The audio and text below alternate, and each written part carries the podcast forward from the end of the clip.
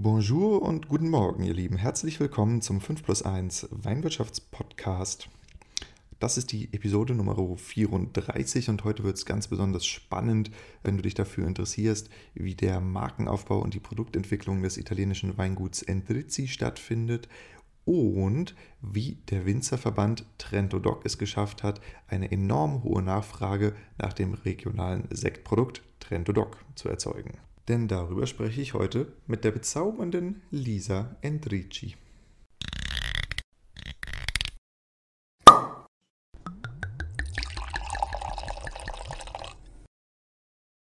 Übrigens, bei 5 plus 1 dreht sich alles um die Frage, was macht eine Weinmarke erfolgreich? Mal mit Gästen, mal alleine behandelt 5 plus 1 die Säulen erfolgreicher Weinmarken und des nötigen Selbstvertrauens, das du brauchst, um mit deinem Wein den Durchbruch zu schaffen. Deshalb untersuchen wir hier Episode für Episode die Bausteine bewährter Strategien, mit denen andere Weingüter und Weinmarken eine derartig starke Nachfrage generieren, dass sie ihren Wein nur noch zuzuteilen brauchen. Was ihnen erlaubt, ihre Preise frei zu gestalten und nie wieder Wein unter Wert zu verkaufen. Dich erwarten spannende Episoden über messerscharfe Positionierung von Weinmarken, visionäre Verkaufstechniken, unterbewertete Nischen und entstehende Märkte. Eben alles, was Entscheidungsträgern im Weinbau und angrenzenden Wirtschaftszweigen dabei hilft, profitable Vertriebskanäle zu erschließen, ihre Betriebe vernünftig auszubauen und zuverlässig neue Kunden zu gewinnen. Du hörst 5 plus 1, mein Name ist Diego und hier geht es um die Kunst, Wein zu verkaufen. Ja, ich glaube, den wesentlichen Teaser über den Inhalt habe ich jetzt einfach schon gebracht. Deshalb lasst uns schnell zu den Shoutouts gehen. Ein paar Sachen, die ich erzählen muss. Und zwar, wenn du es noch immer nicht mitgekriegt hast, am 16.11. findet der Weinmarketing November des Dienstleistungszentrum für den ländlichen Raum Rheinland-Pfalz nahe Hunsrück oder irgendwie so, wie die heißen, ähm, statt. Dort bin ich Dozent und ich spreche über Influencer Marketing. Und zwar stelle ich ein Projekt vor, das ich selbst initiiert habe, äh, von dem ihr immer noch nicht so wirklich viel wisst. Und zwar geht es dort um Jungwinzer, von denen die ein oder anderen auch hier im Podcast waren, die gemeinsam mit Berliner Techno-DJs Kooperationsweine machen, sogenannte Influencer-Weine. Und dieses Projekt werde ich vorstellen und die Strategie, die dahinter steckt. Also es ist hochspannend, kann nur empfehlen. Mein Slot ist der 16.11., aber auch die anderen Termine, die anderen Dienstage sind toll. Es kostet nichts. Alle Winzer können sich dort anmelden, alle Händler können sich dort anmelden, selbst ein Sommelier darf sich anmelden. Ja, kostet nichts, ist irgendwie ein, zwei Stündchen am Abend. Ähm, den Link findest du in den Show Notes www.5plus1.blog bei äh, Spotify, bei Apple Podcasts. Wenn du runterscrollst, findest du ihn da auch. Aber es ist ein Link, der ist gekürzt mit einem bit.ly, also ein bit.ly slash Weinmarketing November 21. Bitte nutzt den Link, dahinter liegt der Tracking-Code, mit dem die gucken, woher die Reichweite kommt. Das also geht es nicht um Geld, sondern geht es einfach nur, dass sie wissen, ob die Anmeldungen jetzt über mich kommen, über die anderen äh, Referenten oder über den eigenen Newsletter. Deshalb nutzt bitte meinen bit.ly-Link, das hilft mir, als relevant und reichweitenstark wahrgenommen zu werden. So, das ist das eine.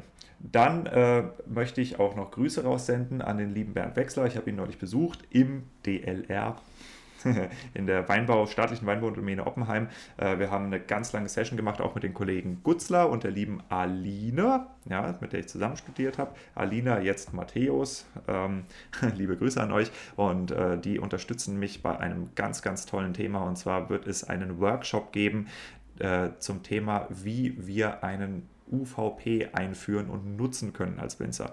Und das Ganze ist geplant für die Kalenderwoche 1. Also das heißt äh, direkt im Neujahr. Äh, der Termin steht, glaube ich, im Moment so halbwegs inoffiziell. Deshalb, ich teaser es an, irgendwann im Januar wird es kommen. Ähm, aber äh, auch da hoch, hoch spannende Sache, die auf jeden Fall relevant ist für Winzer, die Direktvermarktung oder Online-Direktvermarktung besser noch äh, anstreben und das Problem haben, dass ihre Händler, aka ihre Exporteure, aka ihre Wiederverkäufer, äh, ihnen so ein bisschen die Pistole auf die Brust setzen und sagen, wenn deine Endverkundenpreise äh, deine Endkundenverkaufspreise äh, offen im Internet äh, zu finden sind, dann verkaufe ich deinen Wein nicht mehr. Diese Situation kennt bestimmt der ein oder die andere hier aus dem Publikum und da gibt es Strategien dagegen, die werden wir zusammen vorstellen. Sehr spannende Sache. So, dann geht ein Shoutout raus. Shoutout raus, was ist denn heute los? An die äh, neuen Follower, es sind ganz viele. Und zwar Kriegerwein, Weingut im Rosen. Garten heißen sie. Dann der Steffen Gottwald, super cool. Das ist einer von den, äh, nicht Veranstaltern, aber planenden Köpfen hinter dem, äh, wie heißt das, Wein in Adiletten oder sowas, dieser Podcast. Ähm, dann das Heinrichshof-Weingut, äh, Herr Griebler. Ja? Weingenuss aus Stuttgart, die Weinvibes Gelsen, Reben und Rabauken haben wieder geliked. Deshalb kriegt ihr auch einen zweiten Gruß. Der Winzer Service, wer ist denn das? Noch nie gehört. Äh, Kumpelwein, dann On a Wine Diet, die Franzi und das Weingut Alexander Bauer. Wein und Wahrheit, die Vinothek. Und dann hätten wir da nochmal das Weingut Rautz Able. Und ich meine, dass ich mich ab jetzt auch dann wiederhole. Ich habe ein bisschen vergessen, wen ich im letzten äh, Podcast schon gegrüßt habe, weil im Moment so viel passiert. Ich sage euch, es ist einfach krass. Mm, ja, dann entsteht eine Zusammenarbeit mit der DHBW in Heilbronn, auch super toll. Ich habe äh, gerade ein Interview aufgezeichnet über das Wein Nova Projekt zu alkoholfreiem Wein, also die Markteinführung von alkoholfreiem Wein. Ähm, dort wird eine längere Podcast-Reihe entstehen, die dann aber auch erst so Richtung November gelauncht wird, weil dann viele von den Marktforschungsergebnissen erst zurückkommen. Die hatten natürlich mit Corona auch massive Probleme, weil sie ganz viele Sachen einfach nicht durchführen durften. So, und sobald diese Ergebnisse kommen, geht das Ganze online und gleichzeitig äh, hoffe ich, ich, dass ich auch dort als Gastdozent auftreten werde mit verschiedenen Themen rund um Influencer-Marketing und Preisgestaltungspolitik für Winzer. Das heißt, auch hier kann ich euch nur empfehlen, am Ball zu bleiben, aber ihr findet natürlich auch alle Infos dazu dann immer in den Podcast-Episoden davor und auf meiner Website www.5plus1.blog. Wer es noch nicht gemacht hat, bitte folgt mir bei Instagram. Ich heiße dort 5 plus 1 Winzer Podcast, was eigentlich blöd ist, ist eigentlich eher Weinwirtschaftspodcast, aber so ist es nun mal. Und äh, da könnt ihr mir folgen, dort seht ihr meine Weinreise. Ähm, wenn euch zum Beispiel die Episode gefallen hat mit den 119 Arten, die Weinlese, Weinlese medial auszuschlachten, dann seht ihr dort ganz viele Beispiele. Ja, ich mache da immer so äh, schöne Talks im Weinberg und so Geschichten. Das ist nicht, weil ich jetzt irgendeinen Wein vertickern will. Im Gegenteil, wir hören ja eh nur Winzer zu. Nein, hier hören auch Fachhändler zu und Sommeliers. Insofern, es verkauft schon ein bisschen Wein. ähm, aber äh, worum es geht, ist, dass ich dort Beispiele zeige, wie ich das meine. Und wenn ich als Dilettant das hinkriege, dann kriegst du als Winzer das lange hin. Ja, und als Winzerin natürlich auch. So, genug geredet. Ich wünsche euch viel Spaß mit meiner Wenigkeit und Lisa. Es ist ein tolles Interview gewesen. Wir sitzen äh, in der Toskana, Maremma, heißt die äh, Gegend dort, äh, sitzen wir im Hotel, wo äh, Lisa und ihr Mann Torben die Weinberge, die sie dort bewirtschaften, äh, gerade irgendwie für die Lese vorbereitet haben, also, also Lesevorbereitungszeit. Meine Frau und ich haben sie besucht. Ich kann euch das nur empfehlen, da mal hinzufahren. Erstens sind die beiden übelst korrekt und zweitens ist die Gegend dermaßen schön. Und drittens gibt es da echt guten und auch echt bezahlbaren Rotwein. Was ich euch nur nicht empfehlen kann, ist ständig essen zu gehen. Ich weiß nicht, warum die Italiener das hinkriegen, aber in den Urlaubsgebieten ist es teurer als in fucking München. Das musste ich feststellen, aber nicht unbedingt besser. Aber das kann auch sein, dass ich einfach als Touri in den falschen Restaurants war. Da, wo ich mit Torben und Lisa essen war, war auf jeden Fall super. Es gibt ein paar Störgeräusche in dem Podcast, das werdet ihr in den letzten Folgen auch schon gemerkt haben. Das ist, weil ich zusehends draußen aufzeichne, ne, wenn ich die Leute besuche, weil wenn wenn wir immer drinnen sitzen, dann habe ich so einen krassen Hall und das ist eigentlich nicht so geil, wenn man halt so ein Echo mithört. Deshalb müsst ihr damit leben, dass Vögel und Kleinkinder im Hintergrund rumschreien. Ich schneide es so gut wie möglich raus, aber irgendwann kommt man eben auch an den Punkt, wo die Stimmen dann blechern werden. So, ich habe genug gelabert. Viel Spaß mit dem Podcast. Elisa, schön, dass du es in den Podcast reingeschafft hast. Äh, wir haben uns das letzte Mal, was war das, 2016? Drei, nee. nee. Später. Bin, Früher? Äh. Wann, wann, wann, bist du in Geisenheim abgegangen? Ich bin in Geisenheim weg, ich glaube 2014. 14. Kann es sein? Dann bin ich nach Bordeaux. Ja. Ich glaube 2014, ja. Weil 2013 habe ich meinen Mann kennengelernt. Und ich glaube, das war kurz vor knapp, dann bin ich wieder gestartet. Ja, ich habe noch ein paar Ehrenrunden gedreht in Geisenheim. mm. Aber ja, nee, ist echt lange her, dass wir uns gesehen haben. Aber wir haben auch mal zusammen in verschiedenen Kursen gesessen. Genau. Und gleichzeitig angefangen, internationale Weinwirtschaft zu studieren. Deshalb, mhm. cheers, schön, Salute. dich wiederzusehen. Salute. Benvenuto in Italia. Benvenuto. Ja, wir haben ja gerade äh, einen tollen Wein im Glas, den hat der Franz Josef Loacker mir geschenkt, als ich bei ihm ein äh, Interview aufgezeichnet habe. Und je nachdem, wann du, lieber Hörer, liebe Hörerin, dieses Interview hier mit der Lisa hörst, ist das äh, Interview mit dem Franz entweder draußen oder nicht draußen, aber auf jeden Fall auch eine sehr interessante Sache. Kann ich nur empfehlen. Äh, da geht es viel um das Thema Export und den asiatischen Markt. Ja, dann danke, Franz. Schmeckt sehr gut, by the way. ja, kann sehr, absolut sehr was. Kann echt mm. was. Mhm. Lisa, wir wollen heute über verschiedene Themen sprechen. Das eine ist natürlich dein, euer Weingut. Aber äh, es gibt auch einen Anbauverband Trend und Doc, über den wir heute sprechen wollen, mhm. über das Thema Produktentwicklung und äh, darüber, wie ihr euch umstellen musstet durch Corona, weil mhm. auch euer Weingut wurde von Corona erwischt. Mhm. Für die Leute, die aber keine Ahnung haben, wer du bist, erzähl doch mal kurz ein bisschen was über das Weingut Endrizi. Gerne. Unser Weingut ist ähm, in der Geschichte verankert. Wir sind 1885 äh, in San Michele Ladice geboren, im Trentino. Äh, vielleicht wisst ihr, dass Trentino Alto Adige eine Region ist und wir sind, sagen wir mal so, wenn man von Norden anreist, sind wir unter den ersten italienischen Dörfern. Unsere Familie, ihr fragt euch, warum sitzt da eine Italienerin und spricht Deutsch? Wir sind eine gemischte Familie. Meine Mama kommt aus dem Ländle, aus Reutlingen bei Stuttgart.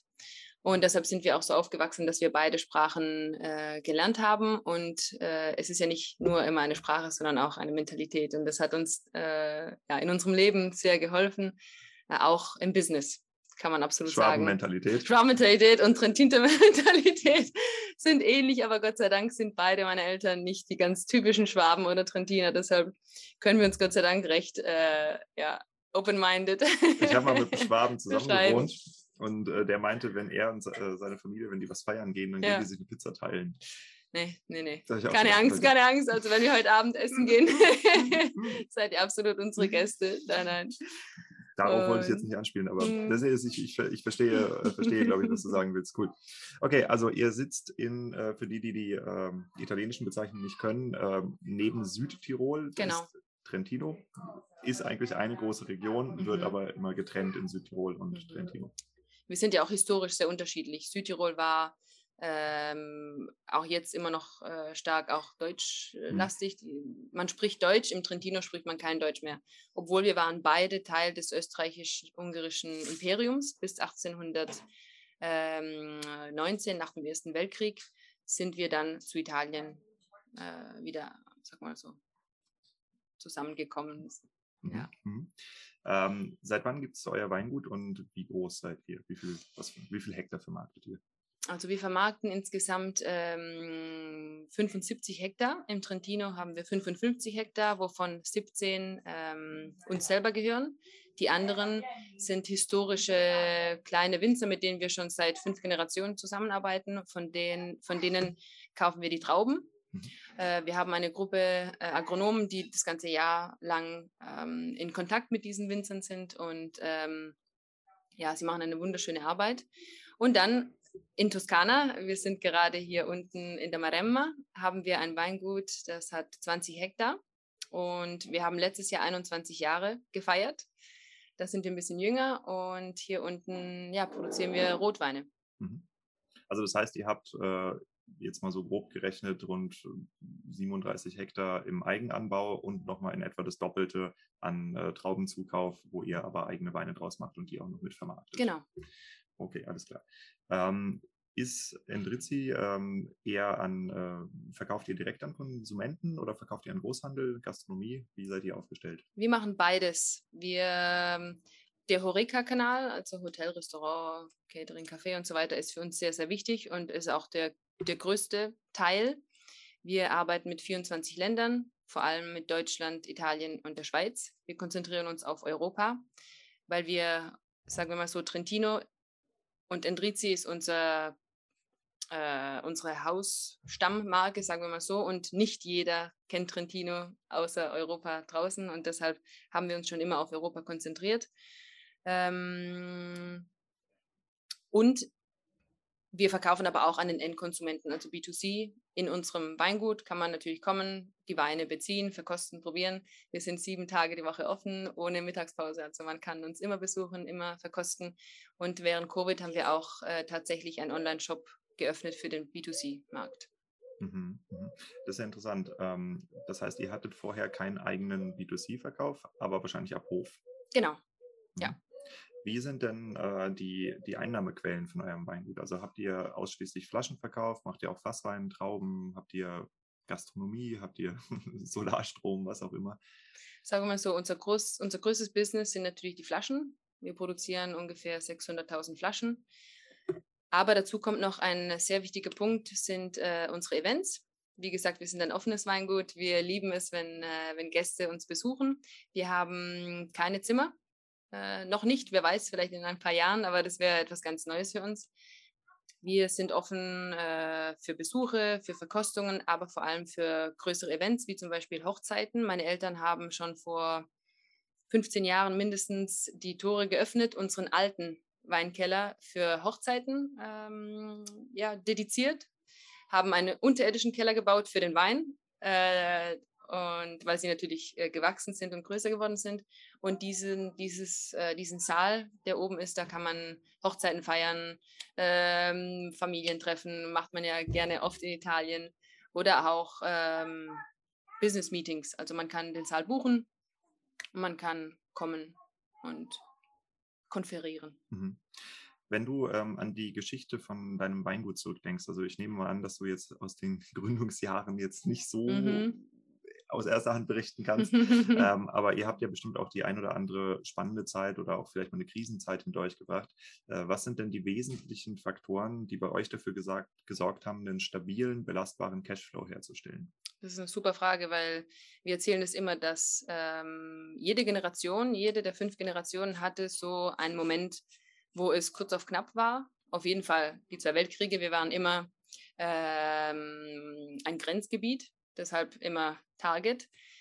Äh, es gab die Philossera, es gab äh, unterschiedliche Anni di Crisi, Krisisjahre. Und ich glaube, für unsere Generation mit meinem Bruder haben wir uns immer gefragt, wer weiß, was auf uns zukommt, weil meine Eltern haben immer das äh, so erzählt, dass auf jeden Fall jede Generation einen schwierigen Moment hatte, was aber auch äh, unser Weingut gestärkt hat, weil ich glaube, was uns auch ausmacht, ist, uns immer wieder in Frage zu stellen, wo sind wir, was können wir verbessern, wo wollen wir hin? Und wir stellen uns eigentlich jeden Tag ähm, die Frage, wer sind wir und was machen wir hier? Deshalb ähm, auch mit meinem Mann Tauben, wenn wir ähm, äh, neue Länder besuchen, besuchen wir gerne auch andere Weingüter, um zu schauen, was kann man noch machen. Hm.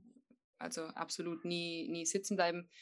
Und diese, dieses letzte Jahr, diese letzten zwei Jahre haben uns absolut ähm, geholfen, uns wiederzuerfinden. Wir haben auch unseren Lifestyle ein bisschen verändert. Ähm, wenn ich dran denke, 2019 haben wir geheiratet mit Torben und ähm, die standesamtliche Hochzeit haben wir in Deutschland gefeiert. Äh, am Abend davor war ich in der Schweiz, habe da eine Präsentation gemacht, bin äh, nachts angekommen wir haben uns äh, getraut morgens in Augsburg, weil Torben damals in Augsburg gelebt hat, ähm, haben Mittag gegessen mit der ganzen Family. Mein Opa war da, deutscher Opa. Und nach Mittagessen sind wir tatsächlich nach Italien gefahren mit meiner Familie, weil abends irgendwie nochmal was war. Und äh, da zurückzudenken ist eigentlich Katastrophe. Also man, was ich auf jeden Fall gelernt habe, dass man sich mehr Zeit nehmen muss, ähm, um, um die Dinge auch besser zu bearbeiten ich bin wirklich, äh, wo die, der Lockdown in Italien angefangen hat, wo wirklich alles zu war, wir durften ja nicht 200, also maximal 200 Meter vors Haus gehen, einkaufen, Arzt, basta. Ähm, war es wirklich für mich am Anfang, hört sich komisch an, aber wirklich ein Moment, wo man aufatmen konnte. Hm. Ja, das habe ich von vielen gehört, dass sie, äh, also auch Winzer oder Gastronomen, dass sie natürlich A, diese äh, Krise für sich hatten, aber auch tatsächlich mal frei hatten, mhm. Wochenenden mhm. frei hatten. Und dann musst du mhm. echt erstmal überlegen, was machst du, wenn du so mhm. voll im Arbeitsmodus drin bist.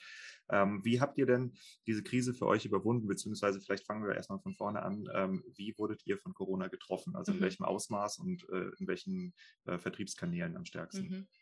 Wir haben es Gott sei Dank recht gut überlebt und wir sind immer noch mittendrin, aber vor allem, ich rede vom Anfang, wo Italien wirklich schlimm dran war war. Also ich erinnere noch die Bilder, ich weiß nicht mehr, wie mhm. der Ort hieß, aber wo halt. Bergamo. Ah, das war wirklich der Anfang von der Katastrophe und wir saßen wirklich da und haben gedacht, mein Gott, was passiert jetzt äh, hier mit uns? Und wir haben auch mit ja, anderen Ländern so gesprochen und ähm, es war witzig, wie die Italiener diese ganzen Regeln auf sich genommen haben, ohne zu zucken. Mhm. Also man denkt ja oft, Italiener, keine Regeln und so weiter. Und das Witzige war ja auch mit dem Rauchverbot. Mhm. In Italien ist es ja gleich durchgegangen, weil Ähm, klar, man darf draußen rauchen, draußen kann man dann auch äh, mit den Leuten reden und das war, war kein Problem. Und mit Covid auch. Ich glaube, da Covid bei uns am Anfang so schlimm war, hat sich keiner, mh, hm, hat, hat sich keiner gefragt, okay, nee, ich mache das jetzt doch. Oder hm. also das hat Gott sei Dank gut geklappt. Und bei uns, was eben uns ähm, gerettet hat, dass wir so breit aufgestellt sind. Also wir exportieren viel. In Deutschland war ja am Anfang, ähm, waren ja die Restaurants noch offen und wir verkaufen ja viel auch in Fachhandel und deshalb konnten die Leute sich den Wein auch nach Hause nehmen. Und da hat man auch die unterschiedlichen Behavior, ähm, die, mm, wie die Leute sich eben Consumer Behavior, wie sagt man das? Also wie die Leute trinken, ja, ja, halt. äh, gesehen. Äh, die Italiener haben am meisten im Restaurant mit den Freunden Aperitivo gemacht. Und deshalb ist in Italien 90 Prozent unseres Marktes auf jeden Fall ähm, weggefallen. Der Deutsche trinkt auch wenn er alleine ist, eine Flasche zu Hause, kein Problem. Also in Italien ist es eher diese soziale mhm. Sache, die eben nicht möglich war. Deshalb ist es recht eingefallen. In Deutschland ähm, haben wir super weitergemacht ähm, und konnten uns auch gut durchboxen, sagen wir mal so, durch die schwierigen Monate. Mhm. Und was die Events angeht, äh, 2020 natürlich keine Hochzeiten, gar nichts. Aber dieses Jahr haben wir Doppelhochzeiten. Also wir haben äh, sowohl samstags auch, als auch sonntags jetzt komplett ausgebucht. Ähm, man darf wieder feiern und deshalb ähm, ja, holen wir das Ganze eigentlich wieder rein. Also für uns Gott sei Dank äh, auch im Betrieb hatten wir nur ein paar Erkrankte, die, die es recht gut äh, durchgestanden haben und auch ja Gott sei Dank im Familienkreis mhm. hatten wir keine größeren Probleme. Gott das, sei Dank. Das ist, das ist schön zu hören. Ähm, ich habe mit verschiedenen Winzern auch über die äh, notwendigen äh, Umschichtungen in ihren Weingütern gesprochen. Wenn zum Beispiel äh, die Gastronomie als Großkunde ab weggefallen ist und du hast halt, keine Ahnung, deine 60.000 Flaschen Pinot Grigio mhm. oder irgendwas Grauburgunder dann in Deutschland, was du halt woanders reinschieben musst. Mhm. Ähm, dass es teilweise durch höheren Bedarf im Lebensmitteleinzelhandel schon aufgefangen wurde oder halt in Online-Kanäle oder irgendwie umgeschichtet werden konnte. Und äh, tatsächlich war das für manche Winzer im Nachhinein, sagen sie, okay, das war Stress, aber ich bin mit einer höheren Marge mhm. rausgegangen. Mhm. Ich habe 5% Wachstum hingelegt oder mhm. so, womit ich nie gerechnet hätte in Corona. Und ähm, da gibt es doch den einen oder anderen, der halt sagt, okay, Gastro war ein wichtiger, äh, wichtiges Standbein für mich. Ich bin jetzt mehr auf Direktverkauf an Endkunden gekommen ähm, und werde mich auch strategisch nicht mehr davon wegbewegen. Mhm. Gibt es solche Veränderungen bei euch im Weingut auch, wo ihr sagt, äh, hier ist irgendwas, irgendein Schalter ist umgelegt? Ich glaube, so auf der Verkaufsschiene eher nicht. Also wir haben uns nicht auf, ähm, auf, auf den LDH ähm, Stutz genommen, um, ähm, um die Flaschen verkauft zu bekommen, sagen wir mal so. Wir hatten die, sagen wir, von März April, Mai kompletten Stillstand, vor allem in Italien. Aber im Sommer war dann doppelt so viel. Also wir haben eigentlich ähm, unsere, mehr, unsere Kanäle eigentlich nicht verändert. Was neu dazugekommen ist, sind auf jeden Fall die Online-Tastings. Wir haben unglaublich viele Online-Tastings gemacht und ich glaube, das hat auch, sagen wir so, den Verkauf befördert. Haben wir vor allem mit Deu in Deutschland gemacht, mit deutschen äh, Kunden und es war mega. Also von kleinen Gruppen zu großen Gruppen. Und ich glaube, das hat so ein bisschen den Verkauf geboostet, aber wir haben jetzt nicht größere Änderungen gehabt. Hm. Wer ist denn der typische Endrizzi-Kunde? Mhm. Witzigerweise recht äh, breit, eine breite Spanne. Also ich glaube, wir haben die Jüngeren, die vielleicht so ein bisschen eher auf wir als junge Generation mit den Dalis-Weinen zum Beispiel, das sind junge, frische, pfiffige Weine, ähm, stehen. Aber auch, mh, hm, sagen wir mal so, Kunden im, im Alter meine, meiner Eltern. Also wir sind jetzt nicht ein, das ist für uns auch sehr wichtig, dass wir breit gefächert sind. Wir haben recht viele mhm. Referenzen, wir haben viele Märkte und wir wollen uns ähm, differenziert halten. Wir, wir, wollen jetzt nicht so, das Weingut gehört jetzt nur der neuen Generation und wir machen alles nur so, jo und so weiter. Ähm, wir sind trotzdem auch ein, äh, ein Traditionsunternehmen und ähm, wir wollen diese Linie auch weiterführen, obwohl Tradition ein Wort ist, was mir gar nicht so gefällt. Also diese Tradition, Innovation kann man überhaupt nicht mehr hören. Deshalb, wenn, ähm, wenn wir neue Mitarbeiter haben, ist es das Erste, was wir kommunizieren. Benutze nie die Wörter Tradition und Innovation, weil es ist so banal. Wir stehen für Tradition und Qualität. Genau, es ist mega banal. Und ich glaube. naturnahes Wirtschaft. Habe noch nie gehört. Aber genau, genau. So? Genau. Nein, ja, ich habe es gerade benutzt, weil ähm, es ist ja de facto da, aber wenn man ähm, über, über Indrizi redet, so äh, sprechen wir lieber über Kultur und Geschichte als Tradition. okay. Nee, das ist ja, ist, ähm, macht Sinn aus meiner Sicht. Ist es leider noch stark ver verankert und es ist auch tatsächlich was, ähm, wo viele Winzer wirklich ein Problem haben, da rauszukommen aus der Schiene, weil sie sich nicht genug mit sich selbst mhm. beschäftigen. Mhm. Ja.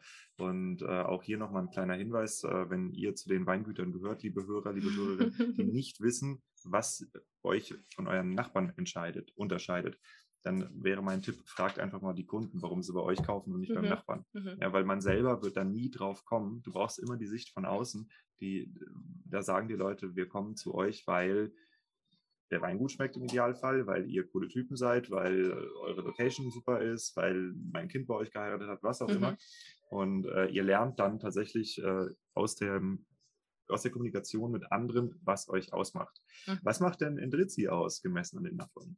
Ja, das ist eine gute Frage und eine sehr wichtige Frage. Äh, ich habe, bevor ich nach Geisenheim gekommen bin, habe ich Marketing und PR studiert in Milano und ähm, da hat man viel drüber geredet, was sind so die USPs und das finde ich sehr spannend. Ich glaube, uns als Familie macht auf jeden Fall aus, dass wir, wie gesagt, eine Cuvée sind. Wir sind eine deutsche-italienische Cuvée und wir sind sehr offen. Wir sind äh, offen für Veränderung. Wir sind offen für, für neue Märkte, für neue Herausforderungen. Wir sind uns nicht zu schade. Das äh, sehe ich vielleicht manchmal, dass die Leute sich irgendwie zu schade sind, irgendwas Neues zu, äh, auszuprobieren. Und ich glaube, das ist schon etwas, was uns unterscheidet. Und wir sind sehr offen für. Wie ist denn Dritzi denn positioniert? Also, äh, wofür steht ihr? Ich meine, ihr seid jetzt kein harter Bio-Pionier. Mhm. Das heißt, ihr müsst, äh, ihr könnt nicht über Nachhaltigkeit verkaufen oder zumindest nicht so aggressiv. Ähm, ihr könnt aber möglicherweise natürlich über euch als Personen verkaufen. Mhm. Also wofür steht denn Drilzi? Das ist auch ein guter Hook und zwar Familie ist für uns mega wichtig. Familie im Wein-Business ist nichts Neues oder nichts, äh, ja, nichts äh, Un Unnormales meine Eltern haben immer stark auf Familie gepunktet, auch in der Kommunikation. Also wenn, wenn ihr zufällig eine Flasche Endrizi irgendwo findet, dann dreht diese Flasche auf jeden Fall um, weil hinten werdet ihr unsere Familie sehen. Also äh, ihr könnt sehen, wer steht dahinter. Also für uns ist es sehr wichtig, ein Gesicht dem Produkt zu geben. Wer steht eigentlich dahinter? Wer wacht jeden Morgen auf, glaubt daran und äh, bringt den, den Wein an, an Frau und Mann? Und da entsteht dann immer eine Beziehung. Und es ist eigentlich so banal.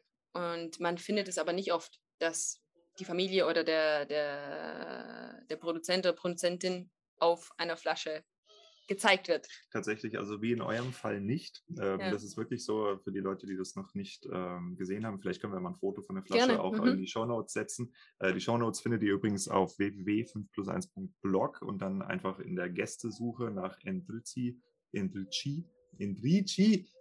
Lisa, erstes I lang, ich habe es gelernt. Ähm, Bravissimo. Genau, und äh, übrigens, falls euch das interessiert, es gibt ja auch den zweiten Podcast, den ich betreibe, The Art of Selling Wine, den internationalen Podcast, wo ich mit Lisas Mann Torben auf Englisch yes. äh, ein Interview führe, was auch hochspannend ist, weil es da um das Thema des Einheiratens in einem Weingut geht, was ja vielleicht den einen oder die andere in diesem äh, Hörerkreis auch betreffen wird. Ja, aber wie gesagt, ihr könnt euch die Fotos da gerne anschauen. es ist tatsächlich so, man dreht die Flasche um und man hat dort, glaube ich, eine Schwarz-Weiß-Fotografie, genau. wo deine Eltern, mhm. dein Bruder, Daniele mhm. und du, wo mhm. ihr drauf seid. Torben, dich photoshoppen irgendwann rein. ähm, ja, aber das ist, das ist äh, tatsächlich so. Also dieses Thema Familie und Tradition, das betonen ja ganz viele Weingüter, mhm. aber das ist dann tatsächlich auch einfach mal auf die Flasche packen, genau. ist dann irgendwie zu abwegig, ja, ja. weil man könnte ja auch Weinbergslagen hinten drauf schreiben oder Sachen, die die Kunden anders verwirren. Ja, aber das ist schön, dass ihr da die Bilder für euch sprechen lasst.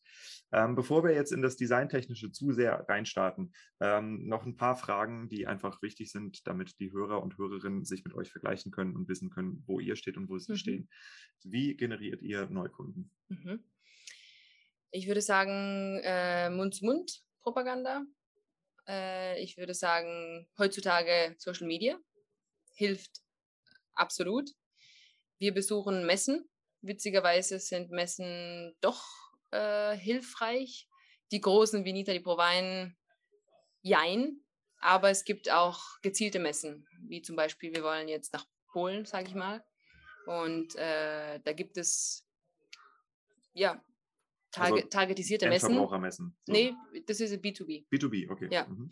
Und, äh, und da trifft man dann die Buyers aus Polen und äh, da hatten wir sehr gute Erfahrungen mit. Und ja, sorry, der Anfang war B2C und jetzt bin ich zu B2B ähm, rüber. Und ja, ich glaube, das ist, sagen wir so, unsere Art, neue Kunden zu generieren. Obwohl wir in letzter Zeit uns stark auf, ähm, wie sagt man das, äh, die, die Kunden, die wir haben, immer mehr auszubauen, ist vielleicht nicht das richtige Wort, mhm. aber nee, die Beziehung du, du, immer stärken. Genau, also dass du aus dem Erstkäufer einen Wiederkäufer machst ja. und äh, die Kundenverbindung. Genau, Verbindung das ist uns wichtig, dass alle unsere Kunden wissen, wer wir sind, uns besuchen und wirklich an uns glauben. Ich mhm. glaube, das ist uns auch im Moment das Wichtigste. Und ja, schau, wenn, wenn du das jetzt als, äh, als Bedarf erkannt hast oder als mhm. ähm, strategische oder kommunikative Neuausrichtung, äh, mhm. äh, das ist ja der eine Schritt, das zu tun und den mhm. Wert darin zu mhm. erkennen. Ja, also dass du halt nicht nur sagst, okay, ich will hier Karteileichen sammeln, sondern genau. ich will genau. möglichst viele genau. warme, lebendige, genau. wiederkaufende genau. Kunden haben. Ähm, was sind denn jetzt die Maßnahmen, die du ergreifst oder einleitest, mhm. um dein Weingut in diese Richtung zu lenken? Ja, vor ein paar Jahren, weiß ich noch, saßen wir hin und haben Kaltakquise gemacht. Katastrophe, Hörer in die Hand, also äh, mega 80s und es klappt einfach nicht. Und Gott sei Dank, äh, wie gesagt, Deutschland ist unser wichtigster Markt und wir glauben, dass in Deutschland immer noch Potenzial für uns ist, natürlich. Und ähm, ich glaube eben, wir müssen diese Beziehungen, die wir haben, immer mehr festigen und Präsenz auf dem Markt zeigen. Und das Tolle ist ja, was ich vorher auch gesagt habe, wir sprechen ja nicht nur die Sprache, wir verstehen auch die Mentalität. Also wenn italienisch, 100% italienisches Weingut nach Deutschland kommt und die italienische Art benutzt, um den Wein zu verkaufen, da wollen wir ihn jeden Tag anrufen und äh, das kommt beim Deutschen nicht so gut an. Und Gott sei Dank haben wir dann da äh, das deutsche Feingefühl zu wissen, wahrscheinlich wie ein deutscher Kunde angegangen werden möchte. Und das hilft absolut auch. Ich sag mal, wenn du schwäbische Eltern hast, dann bist du deutscher als die meisten Deutschen. Auch wenn ich das jetzt nicht sagen darf für alle, die nicht aus dem Ländle kommen. Eine schwäbische Mama. Papa ist Italiano, 100%.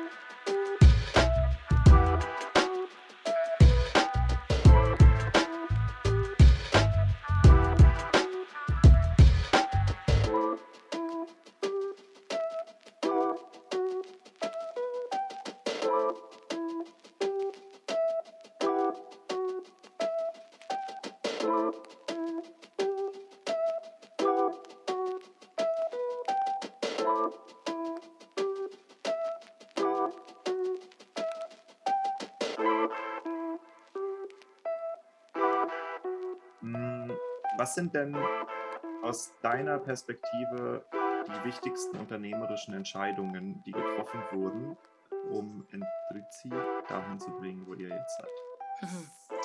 Es gab ganz, ganz viele. Meine Eltern haben ganz viele Entscheidungen getätigt und wir waren immer dabei. Das Schöne war und ist immer noch bei meinen Eltern. Aber damals war, als wir jünger waren, hatten wir nie das Gefühl mit meinem Bruder, dass wir gezwungen worden sind, weiterzumachen. Unsere Eltern haben uns immer den Enthusiasmus gegeben. Wir haben hier etwas mega Tolles.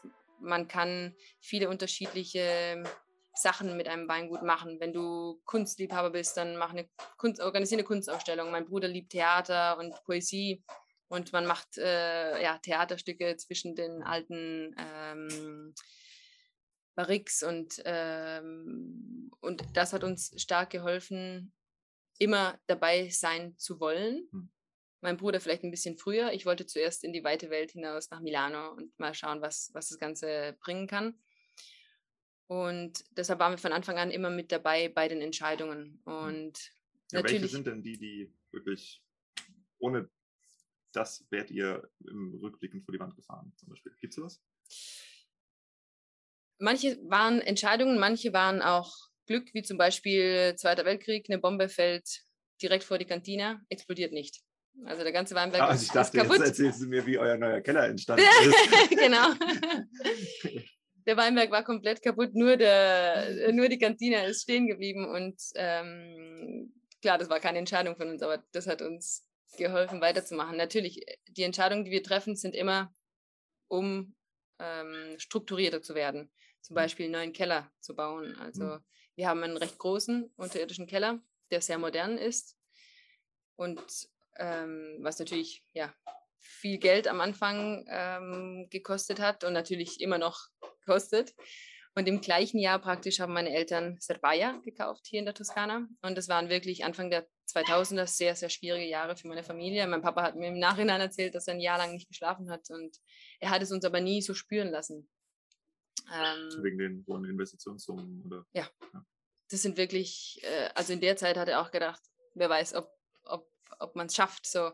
Und ähm, was ich aber auch von meinen Eltern gelernt habe, dass man absolut träumen muss. Äh, hm. In dieser Zeit haben wir auch Träume, die wir gerade in Realität umwandeln, die vielleicht zu früh sind, ähm, um hm. jetzt zu besprechen, aber gerne beim nächsten Mal, hm.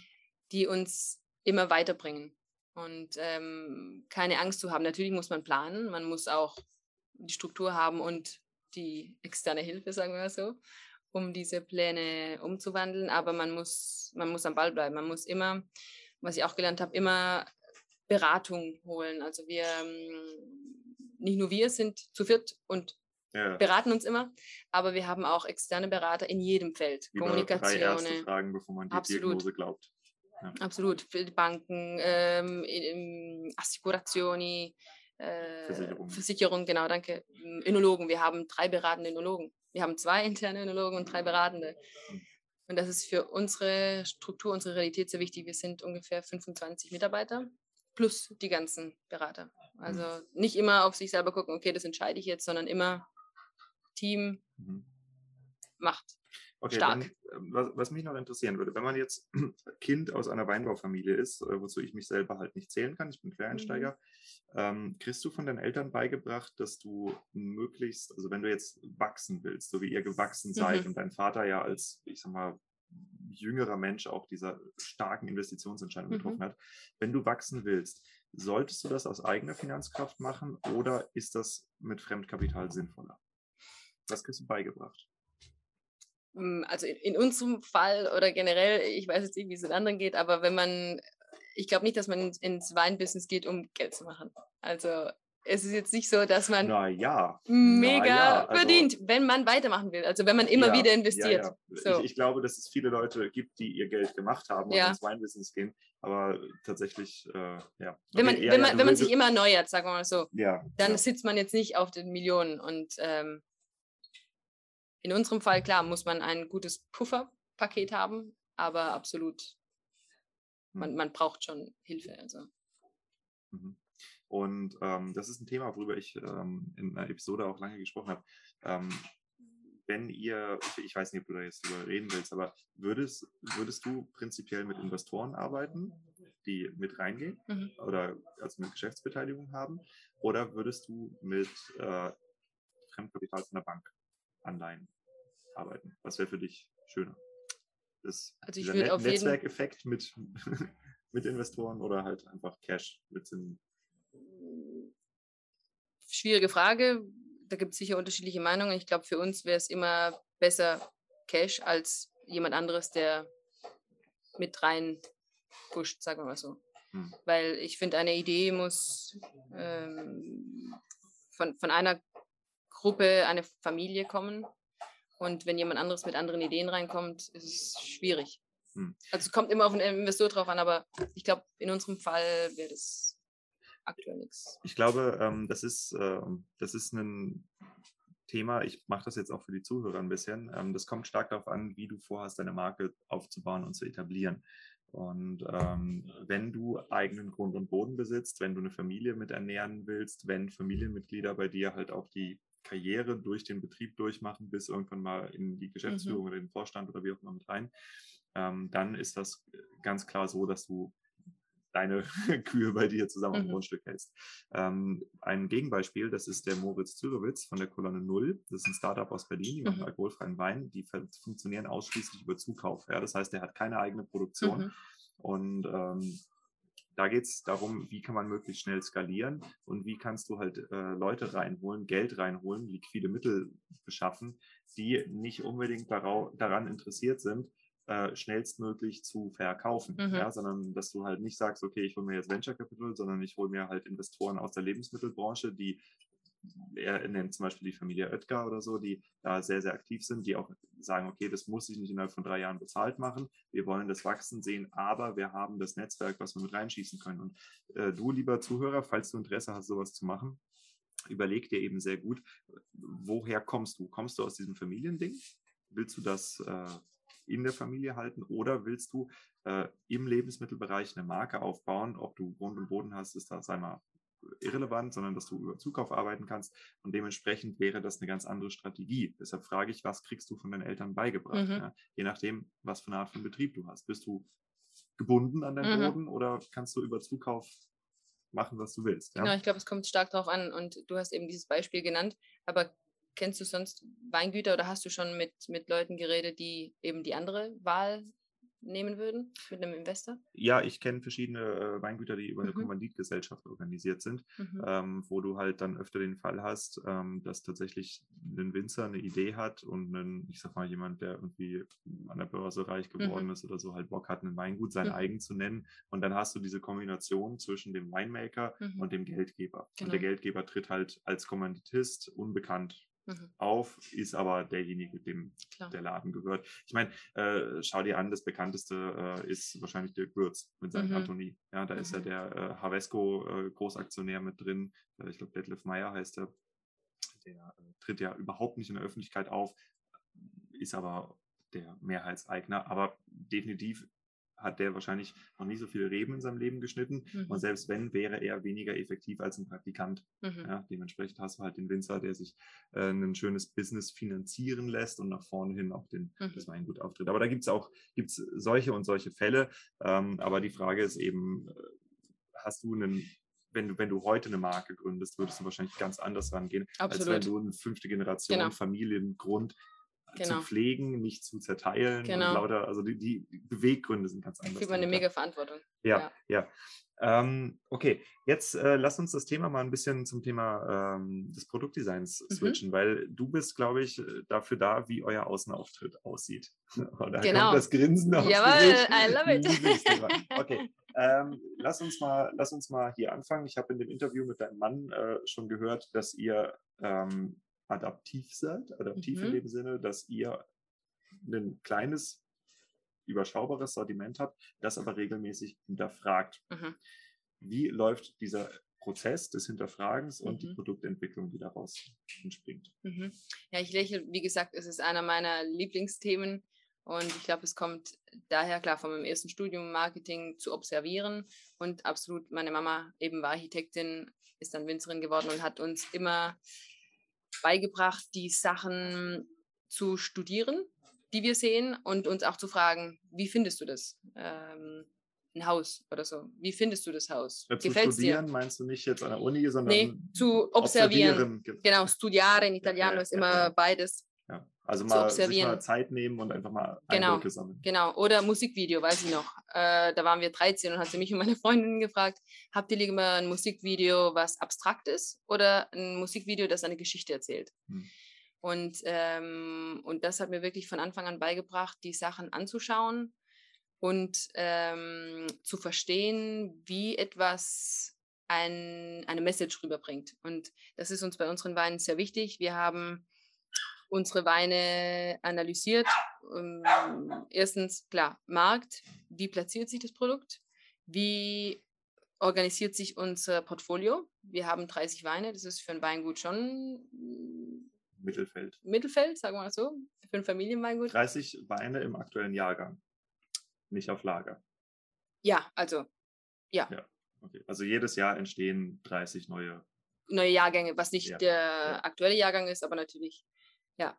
Und äh, wir, wir fragen uns immer, wie sieht uns jemand von außen? Wie können wir das Ganze vereinfachen? Weil das Schwierigste ist ja die Message vereinfachen dass wenn die Leute ankommen, sich denken, ah, ich habe die Flasche gesehen, ich sehe jetzt das Weingut, die äh, Identität passt. Und wir haben entschlossen, unsere Linien aufzuteilen. Wir haben fünf Linien, die sowohl als Kategorien aufgeteilt sind, aber auch als äh, Positionierung, preislich und auch Target. Also wir schauen immer, wer ist der Target für diese. Du hast mich vorher gefragt, wer trinkt Endrizi? Und so haben wir unsere Linien aufgeteilt in äh, Linea Classica, sind die mm, reinrassigen Rebsorten. Die Linea Dalis sind die jungen, frischen Weine, die eben den Namen von Daniele und mir tragen. Linea Masetto ist unsere ältere Linie, äh, die schon seit mehreren Generationen auf dem Markt ist. Serpaia ist die toskanische Linie. Und Trento Doc. Trento Doc ist eben eine Kategorie von Schaumweinen, ähm, die für uns im Trentino sehr, sehr wichtig ist. Und das Wichtige und das Schwierige ist, dass die unterschiedlichen Linien in sich äh, harmonisieren, aber auch mit den anderen harmonisieren. Mhm. Ja, das verstehe ich.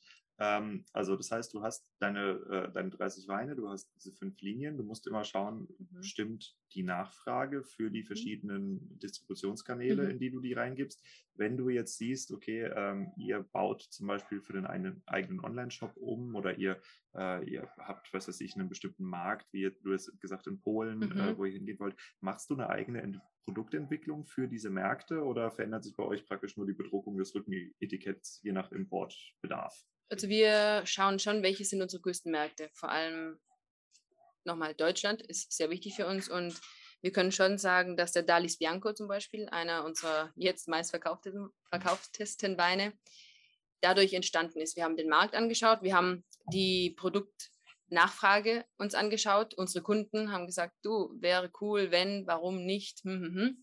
Und wir nehmen diese Anfragen auch mega ernst. Also wir sagen nicht, nee, ich bin der Winzer, ich mache, was ich will, sondern natürlich machen wir etwas, wo wir dahinter stehen können, aber wir hören auch gerne zu. Mhm. Und mit diesem Produkt zum Beispiel, Dalis Bianco, da waren wir noch in Geisenheim, als dieses Produkt gelauncht worden ist. Und da haben wir wirklich geschaut, okay, in welchen Markt wollen wir eindringen? Was wird in diesem Markt getrunken? Was, äh, was sucht der Markt? Dass eine Rebsorte draufsteht, dass keine Rebsorte draufsteht, eine Cuvée. Was sind so die Noten, die gesucht werden? Wo habt ihr denn die Informationen gesammelt? Ähm, Kunden für, von uns. Für welche Art von Informationen ja. habt ihr euch entschieden? Weil es gibt ja von ja. bis jede Aussage. Zum Beispiel, wir haben mit unseren wichtigsten Kunden gesprochen. Wir haben natürlich in Geisenheim die Ohren offen gehabt. Kunde heißt die wichtigsten B2B-Kunden. B2B-Kunden. Ja. Also ihr habt eure Händler gefragt, genau. was würdet ihr kaufen, was wir im Moment genau. im Sortiment haben. Zum Beispiel. Ja. Mhm. Wir haben in Geisenheim zugehört, was, äh, was sind die Marktnischen. Zum Beispiel der Dalis, der ähm, Masetto Due ist geboren, weil die Professor Christmann erzählt hat, dass ähm, es eine Nische gibt, die immer mehr wächst von Leuten, die wichtige Rotweine suchen, die aber nicht diesen Vanille-Touch haben, nicht diesen Holz-Touch haben. Und wenn du drüber nachdenkst, es gibt eher wenige im höheren Preis und im, im höheren Qualitätsbereich, die halt kein Holz sehen. Robert Parker. Sei Dank. ja, genau. Und äh, so ist dieser Wein zum Beispiel entstanden weil wir diese, diese Infos so aufgenommen haben. Und eben beim Dalis Bianco haben wir dann gesagt, okay, das ist der Markt. Was trinkt der Markt? Was sind so die, die wichtigsten Player? Und in dem Fall waren es viele deutsche Weine. Die Deutschen haben natürlich mehr Säure als wir im Trentino. Wir wollen natürlich nicht diese Weine kopieren, weil wir haben unsere Identität, aber was können wir machen, damit, mh, mm, damit der Wein für diese Target Group interessant ist? Wir haben dann für uns entschlossen, ich rede jetzt von diesem speziellen Wein, eine Cuvée zu kreieren, weil es war in dem Fall nicht interessant, aus dem Trentino eine Rebsorte draufstehen zu haben. Deshalb haben wir ein IGT Vigneti delle Dolomiti kreiert aus Chardonnay, Sauvignon und Nosiola. Sauvignon hat uns diese Nase wiedergegeben, dieses Stachelbeerige, das natürlich auch ein bisschen Säure, äh, die Rebsorte bringt, ähm, mit sich. Den Chardonnay gibt trotzdem eine wärmere Basis. Wir sind in Italien, wir haben Sonne und so weiter. Und eine autochtone Rebsorte, die Nosiola, die es nur bei uns im Trentino gibt, die äh, ein bisschen nach Haselnuss schmeckt. Nosiola kommt aus dem trentinerischen Noseleta, das ist die Haselnuss. Mhm. Deshalb haben wir diese Cuvée für uns erfunden und auf dem Markt platziert. Nur Stahltank, frisch, äh, Dolomiten und also wir ich haben, bin deutsch und es klingt total lecker. Yay! wir haben den Wein gelauncht vor ja, äh, sieben Jahren hm. und äh, es war nach drei Jahren schon der meistverkaufteste Wein im ganzen Portfolio. Das ist nicht da waren wir natürlich schon happy. Okay. Ähm, mit der Erfahrung, die du jetzt hast aus der Produktentwicklung, gemessen an dem, was du im Studium damals gelernt hast, was ist das, was du jetzt weißt, was du damals gern gewusst hättest? Hm. Schwierige Frage. Hast du was in Sand gesetzt schon? Von Produkten? Ja. Hm. Meinst du jetzt vom, vom Packaging her oder vom Produkt selber? Beides. Auf jeden Fall, wenn, wenn wir was äh, gelauncht haben, wo wir gesehen haben, dass es nicht so läuft, wie wir es uns vorgestellt haben, schauen wir, also bearbeiten wir das, ähm, das Produkt auf jeden Fall. Sowohl vom Inhalt als auch vom Packaging. Wenn man Coca-Cola zum Beispiel nimmt, sie haben zwar immer ihr Logo gehabt, aber sie haben es immer ein bisschen verändert mit der Zeit. Mhm. Und das versuchen wir auch zu machen mit, ähm, mit unseren ältesten Etiketten zum Beispiel, dass wir immer am Ball bleiben. Mhm. Gibt es sonst ähm, irgendwelche Themen, wo du sagst, das ist für, also du hast vorhin angesprochen, eure Message nach vorne bringen, mhm. wo du sagst, ähm, das ist außergewöhnlich an der Intuitiv-Flasche. Also was ist denn eure Message on a Bottle? Sozusagen? Message on a Bottle. Ich glaube, äh, Klarheit und. Äh, Klarheit ist jetzt ein Buzzword. Was genau ist für dich Klarheit auf einer Flasche? Pulizia auf Italienisch. Äh, dass, es, dass die Message klar ist, dass die Linie klar ist und was wir immer in unseren Etiketten haben, praktisch alle stark schwarz-weiß. Unser, der Herr, der unsere Etiketten macht, ist ein deutscher Herr, der ist jetzt 83 und er war Professor für Bauhaus an der Uni München und der hat eine sehr schöne Klarheit in, in unsere Etiketten gebracht, die dann aber zum Beispiel in der Serpaglia-Linie, die eben aus der Toskana ist, ein bisschen verspielter ist. Also da haben wir dieses Schwarz-Weiß-Gold, was mhm. unsere Main Punkte sind, aber da hat er zum Beispiel Botticelli mit ins Boot genommen. Also wir haben Künstleretiketten, sagen wir mal so, die mhm. aber stark stilisiert sind auf das Minimal, was mhm. wir haben möchten. In der Dalis-Linie haben wir es ein bisschen farbiger reingebracht und in der Trento Doc-Linie Schaumwein kommuniziert sich anders, anders als Stillwein. Und da ist das Ganze auch nochmal ein bisschen anders. Mhm. Lass uns doch mal ein bisschen in das Thema Trend-to-Doc reingehen, weil mhm. das äh, klingt jetzt von Außenstehenden erstmal nach einer geschützten Ursprungsbezeichnung, mhm. aber da mhm. steckt, glaube ich, ein bisschen mehr dahinter, wenn du Trend-to-Doc sagst. Genau. Was ist Trend-to-Doc? Trend-to-Doc ist ein Instituto, also ein, ähm, Vereinigung. eine Vereinigung, genau. Verband. genau. Verband.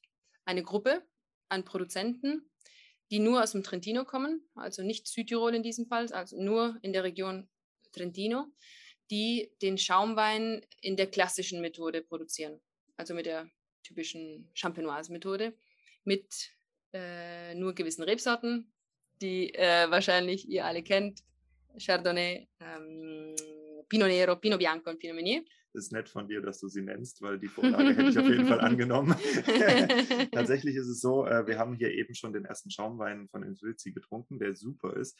Ähm, und da ging es genau darum, es werden exakt die Champagner-Rebsorten genommen. Und meine erste Reaktion war, aha, ihr mhm. kopiert gerade die Champagner. Nein, nein, nein, auf gar keinen Fall machen wir das. äh, bei uns wird das äh, Produkt ganz anders und zwar gibt es eine höhere Mineralität. Und tatsächlich, äh, wenn man jetzt mal salopp gesprochen redet, der Champagner schmeckt nach Brioche mhm. und der Trento schmeckt nach Pizzateig, weil er ein bisschen mehr Mineralität hat. Du hast halt salzige Hefe Mega. drin. Das passt natürlich auch zum Italiener. Insofern, nee, ich, ich fand das sehr, sehr, sehr witzig, diesen, diesen Unterschied in der Mineralität mhm. zu schmecken. Also mhm. massiv, obwohl es die gleichen Rebsorten sind, äh, gerade dann merkst du, was Mineralität für einen Unterschied macht. Mhm. Ja, wenn du praktisch einen Champagner-Cuvée hast mit einer mhm. höheren Mineralität, dann ist es nicht mehr Brioche, es ist mhm. Pizzateig. Mhm. Finde ich mega, werde ich in Zukunft benutzen, weil. Er ist ein guter Witz. Ja, absolut. Natürlich äh, gibt es einen Parallelismus mit Champagner. Ich meine, es ist klar, äh, Champagner ist ein mega Produkt. Wir trinken persönlich auch sehr gerne Champagner. Und die, sagen wir mal so, die italienischen äh, Sekte, die mit der traditionellen Methode produziert werden, wie zum Beispiel Franciacorta, mhm. kennt man ja wahrscheinlich auch vom Namen, benutzen diese klassischen Rebsorten, jetzt nicht wie Cava zum Beispiel, die ihre ganz eigenen Rebsorten benutzen. Hm, Trento Doc, die, die Gruppe gibt es seit 1984. Und äh, meine Eltern waren äh, unter den Gründern des Instituto Trento Doc, um sich eben ein paar Regeln zu geben, dass man äh, dieses Produkt auch schützt. Deshalb nur im Trentino, nur diese vier Rebsorten, möglicherweise in der Höhe. Du sagst es, diese Salzigkeit, Mineralität kommt von unseren Bergen. Wir haben mega viele Berge, wir haben ganz wenig Platz. Und äh, es passiert jetzt manchmal auch, wenn ihr äh, ins Trentino kommt, dass, ähm, dass immer mehr Weinberge geboren werden. Natürlich, es geht nicht so schnell, aber mit der Zeit, die immer höher wachsen. Unser Trento Doc, unsere Einzellage, unsere Monopollage Piancastello liegt zwischen 350 und 450 ähm, Metern Höhe. Tag-Nacht-Unterschied ist natürlich mega wichtig für Trento Doc. Und wir glauben absolut in dieses Produkt. Wir haben wie gesagt, damals waren es eine Handvoll Produzenten, jetzt sind wir fast 60. Und in Italien ist es wirklich unglaublich, die Nachfrage an Trento Doc. Wir, wir schaffen es nicht, der Nachfrage hinterher zu sein. Also wir bauen jetzt einen neuen Keller wahrscheinlich, um diese Flaschen zu lagern, weil äh, es ist eine klassische Methode. Deshalb in unserem Fall liegen die Flaschen von zwei bis zehn Jahren auf der Feinhefe. Was ein bisschen platzintensiv ist. Und wenn du es kalkulierst, ist unglaublich. Und da es momentan wirklich ein Trendprodukt ist in Italien, rasten gerade alle trentinerischen Winzer aus, dieses, dieses Produkt zu kreieren mhm. und es gibt keine Lagerfläche mehr. Deshalb rentiert. Ihr könnt ein bisschen was bei mir im Keller zwischenlagern. Perfekt. ähm, Aber du bist nicht im Trentino, deshalb darf man sich. Es muss im Trentino lagern. Ich sag keinem Bescheid. ähm, nee, aber vom Prinzip, ähm, das, das ist ja eine schöne Sache. Und äh, mhm. du sagst, diese Nachfragesteigerung ist dadurch entstanden, dass ihr euch zu diesem Anbauverband mhm. äh, zusammengeschlossen habt. Was macht Trentodoc denn? Also ich meine, ihr habt ja nicht wahrscheinlich einfach zum Spaß gesagt, wir setzen uns mhm. jetzt zusammen und trinken ein bisschen Schaumwein miteinander, mhm. sondern ihr habt wahrscheinlich auch eine ganze Menge Geld da reingepumpt oder Mitgliedsbeiträge. Und äh, was macht Trentodoc für die Mitglieder? Was macht Trentodoc für die Region? Und muss man Mitglied sein, um davon zu profitieren? Ja. Das ist eine, deine letzte Frage ist sehr interessant, weil da das finde ich ein bisschen, ungesch das ist ein bisschen ungeschickt passiert, weil die, die Gruppe heißt Trento Doc, alles in einem Wort. Die Appellation heißt Trento, Trento. Luft Doc. Ja. Das heißt, es gibt manche Winzer, die einfach nicht in diese Gruppe einsteigen wollen, weil es natürlich kostet, weil die Gruppe etwas für die Region und den Winzer macht, trotzdem aber Schaumwein produzieren möchte und ihn natürlich Trento Luft Doc nennen darf und äh, im Moment stark von dieser ganzen Welle profitiert. Ähm, aber so ist es halt. Franciacorta zum Beispiel hat eine, einen neuen Namen für den Verband genommen, der mhm. anders mhm. ist. Aber nun ja, die, hm, was, die, was die Gruppe für uns macht oder was wir für die Gruppe machen, natürlich, man zahlt eine Mitglieds, äh, ein, Beitrag. ein Beitrag, genau. Die größeren zahlen natürlich mehr als die kleinen. Aber vor allem in den letzten Jahren hat der Instituto Trento Doc ganz viel für uns gearbeitet, zum Beispiel in New York haben sie ganz viele Abende organisiert. Es gibt jetzt ein äh, Trento Dog Day im Mai. Jetzt Seid ihr der neue Hotshit in New York? Bitte? Seid ihr der neue Hotshit in New York? Absolut. Kein grüner Waldliner mehr. No way. So nicht mehr up to date. Okay.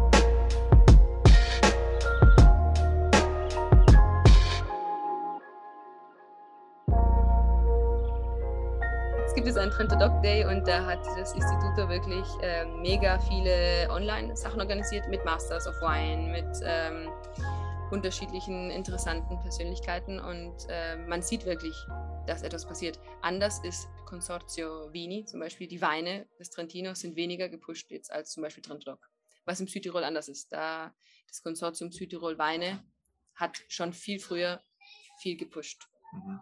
Das ist ja auch eine interessante Sache, weil ich sage mal, Italien steht ja jetzt im allgemeinen Volksmund eher für Prosecco, was mhm. Schaumwein angeht, mhm. als für diese kräftigen, gelagerten Schaumweine, die ihr produziert. Mhm. Ähm, glaubst du, ihr schafft das, euch nachhaltig damit auch zu positionieren? Weil Prosecco ist mhm. halt eine starke, starke Marke. Mhm.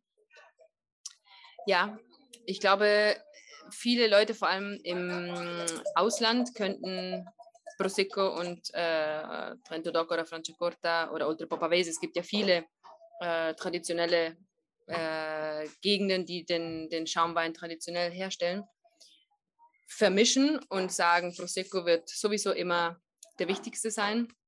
Aber mein Papa hat einmal gesagt, mein Papa ist ein sehr weiser Mann, hat gesagt, wir müssen eigentlich dem Prosecco dankbar sein, dass italienischer Bubbles Schaumwein überhaupt getrunken wird. Werden.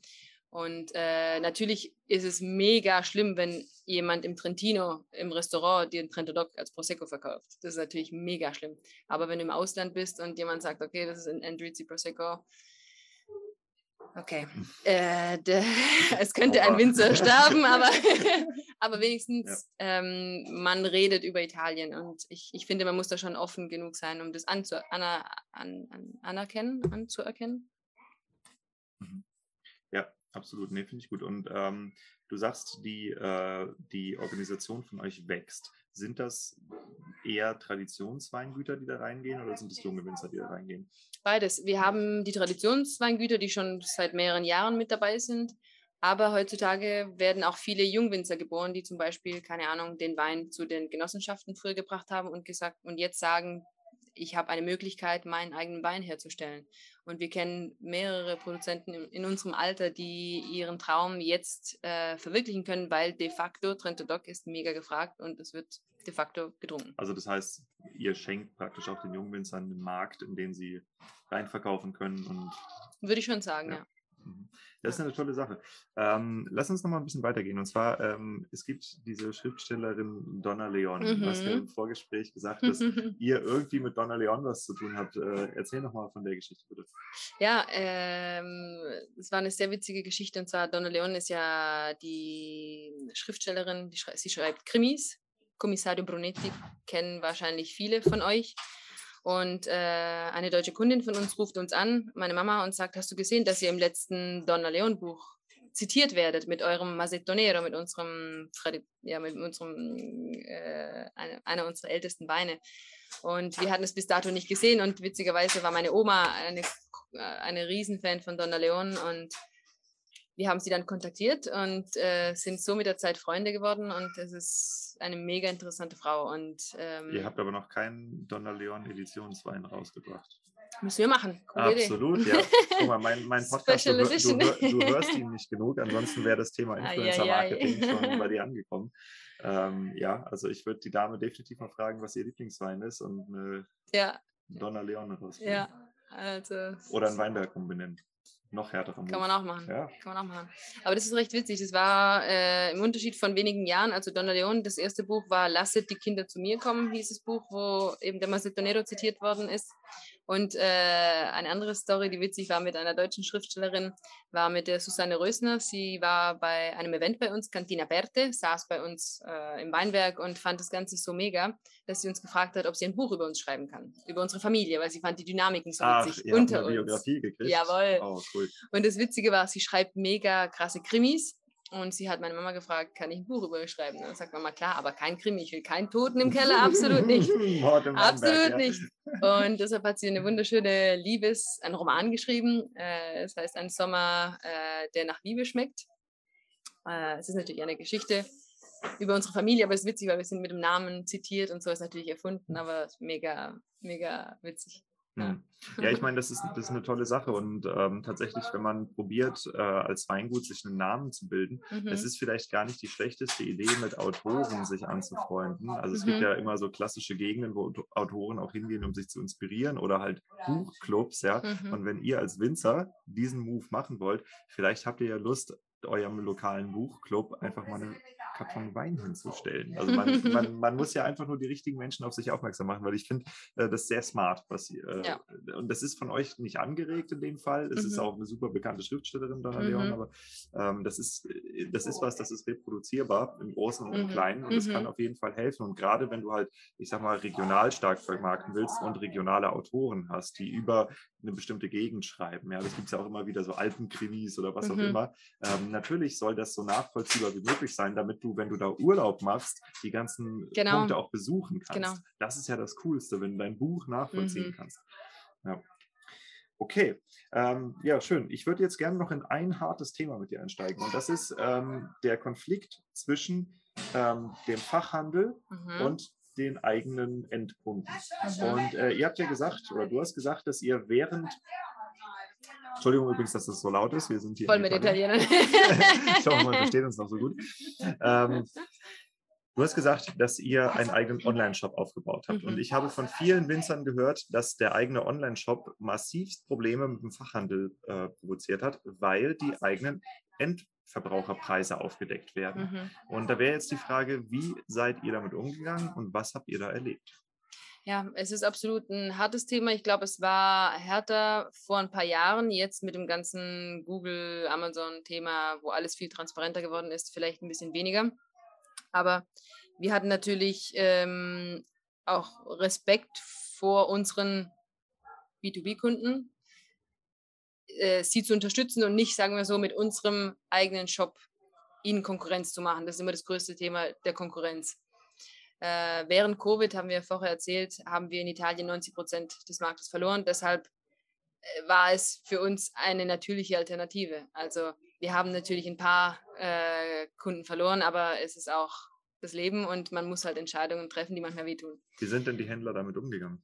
Hm, manche haben uns geschrieben und gesagt, du, hm, die Beziehung endet hier. Und dann haben wir gesagt, okay, tut uns leid, aber du musst auch uns verstehen. Ich meine, wir müssen auch irgendwie über diese Krise äh, durchkommen. Und wir wollten eigentlich schon lange einen Online-Shop öffnen, weil wir sind absolut, ähm, wie auch vorher schon besprochen, wir sind immer Richtung Zukunft äh, orientiert und wir wollten natürlich am Ball bleiben. Hm.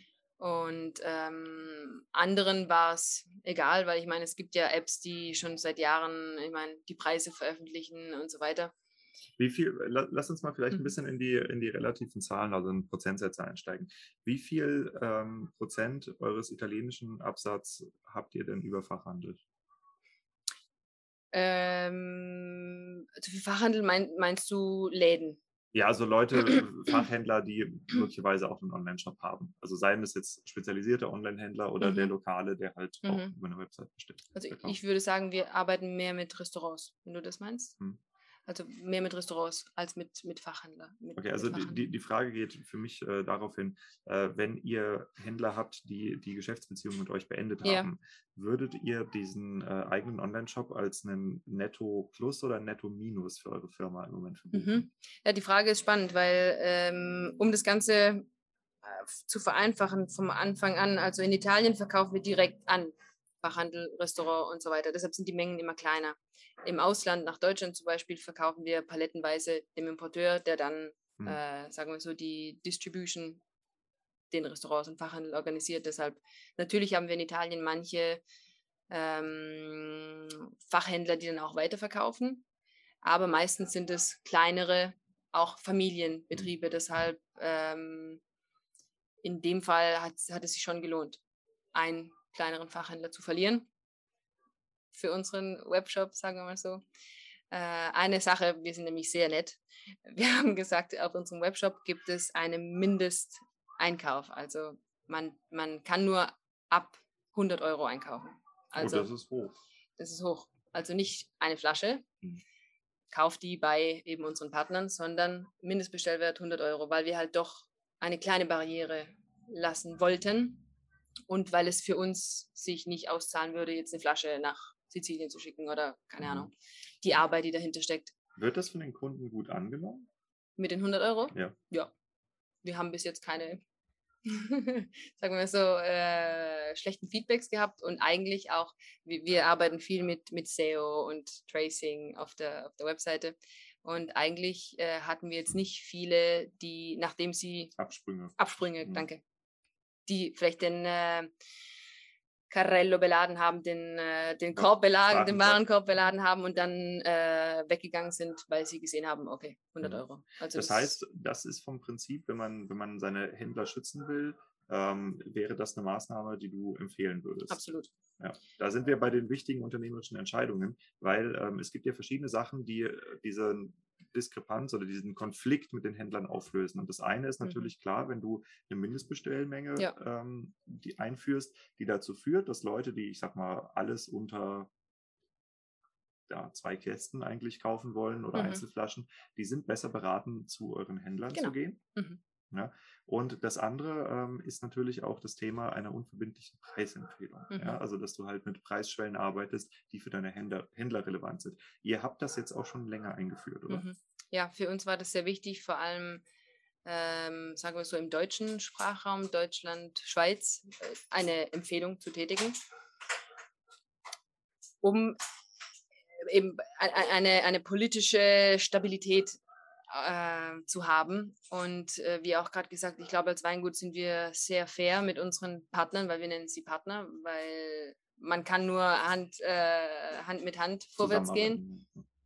Ähm, wir sind nicht das Weingut, dass wenn du zu uns, zu uns fährst und den Kofferraum füllen willst, dass der Wein die Hälfte kostet äh, gegenüber dem deutschen Fachhandel. Hm. Also wir versuchen wirklich, sagen wir mal so, in Europa die Preise sehr fair und sehr einheitlich. Ähm, einheitlich zu gestalten. Und ich glaube, das muss so sein, weil es ist sonst nicht nachhaltig. Mhm. Als ihr den UVP eingeführt habt, äh, wie seid ihr denn da vorgegangen? Also ich nehme mal an, ihr habt euch Gedanken gemacht mhm. darüber. Mhm. Ich kenne das jetzt von anderen Winzern, dass äh, sie dann den Prozess durchlaufen haben, um mal zu gucken, okay, für wie viel Euro steht der Wein eigentlich woanders im mhm, Laden, mhm, was für Mengen stehen dahinter, um mhm. zu gucken, was sind denn die realistischen mhm. Schwellenpreise, nicht für mich, sondern für mhm. Wiederverkäufer. Habt ihr das auch so gemacht oder anders? Ja, wir haben auf jeden Fall geschaut, was ist der, sagen wir mal so, der Durchschnittspreis auf dem Markt, was sind so die Kalkulationen, womit unsere Partner, unsere Kunden gut leben können. Und die haben wir dann genommen. Hm. Also wir haben da schon geschaut. Wurdet ihr von den Händlern äh, gebeten, das nach unten oder oben zu korrigieren? Eigentlich nicht. Ich würde sagen, 90 Prozent der Kunden war happy, äh, also einverstanden mit unserer mm, Empfehlung. Es gab natürlich manche, die sagen, ja, ich habe eine, eine Mischkalkulation mit anderen Produkten und ich will den jetzt für 5 Euro weniger raushauen oder keine Ahnung. Und ähm, da mussten wir halt schon ja, argumentieren und manche haben dann mitgemacht, andere nicht. Aber das ist uns wirklich wichtiger, fair zu bleiben auf allen Fronten. Den anderen Partnern gegenüber, die dann gesagt haben, klar, kein Problem, ich erhöhe den Preis. Ähm, die, die halt Dump nur Dumping machen, bringen uns vor allem der Marke und unserem Image nichts. Hm. Wenn jetzt aber ein Händler Sale machen möchte, ja. darf er das? Klar. Wenn er sagt, du, äh, ich habe jetzt äh, diesen Monat, sagen wir mal so, Dalis äh, Promotion, ähm, dann darf er das natürlich machen. Ich meine, wir, wir, wir sprechen auch ganz viel mit unseren Kunden und äh, wenn man die Sachen bespricht, ist es ja kein Problem. Wenn auch da steht, keine Ahnung, Dalis Monat ähm, so und so, dann das ist ja auch Business. Ja, absolut. Gut, ähm, dann hätte ich noch eine abschließende Frage, Frage und die ist für mich immer sehr interessant. Ähm, wie läuft die Preisfindung für Endrizzi-Weine? Weil es gibt ja den Aspekt der bezahlten Handwerksarbeit, die reinfließt, der mhm. Lagerkosten etc. Mhm. Es gibt die Handelsmargen, die reinlaufen müssen. Also das heißt, du hast natürlich einen Fixpreis, der überhaupt nur dein Deckungsbeitrag mhm. ist, von dem du aber nicht leben kannst. Mhm. Dann gibt es auch noch den Aspekt Marke, den mhm. Aspekt Verknappung, was mhm. vielleicht auch bei den Trend-to-Doc-Produkten im Moment ein Preistreiber sein könnte. Ähm, aber du hast ja die Möglichkeit, von bis dich einzusortieren. Wie entsteht der Intrinsikpreis? Gute Frage. Es kommt auf die Linie drauf an. Wenn wir ein Produkt kreieren, wie zum Beispiel den Dalis Bianco, kalkulieren wir natürlich, was sind die ganzen Kosten, aber vor allem, wo wollen wir uns platzieren mit diesem Produkt und auch natürlich die psychologischen Schwellen. Wenn man, man weiß, wenn man über 10 Euro geht, äh, ist es natürlich eine psychologische Schwelle. Und, äh, und das ist zum Beispiel für unsere, sagen wir so, easygoing Weine. Bei den anderen gibt es natürlich ganz andere Kalkulation. Wenn man jetzt einen Rotwein nimmt, der so und so viele Jahre im Fass liegt oder im, im Magazino, sagen wir Trento Doc, der muss ja im Lager von zwei bis zehn Jahren liegen. Und ähm, man zahlt auch teilweise dann die, die Miete für, äh, für, für den Platz, wo man, äh, wo dieses, dieses Produkt reifen kann. Und das sind natürlich komplett unterschiedliche Kalkulationen. Was wir aber immer versuchen, die Weine fair auf, auf den Markt zu bringen. Natürlich haben wir Weine, die auch über 50 Euro liegen, aber ich glaube, man muss, sagen wir mal so, unterschiedliche Weine. Also unsere Idee ist, dass jeder einen Drizzi-Wein kaufen kann. Also, Wo Ikea verbaut ist, soll in Drizzi gefunden werden.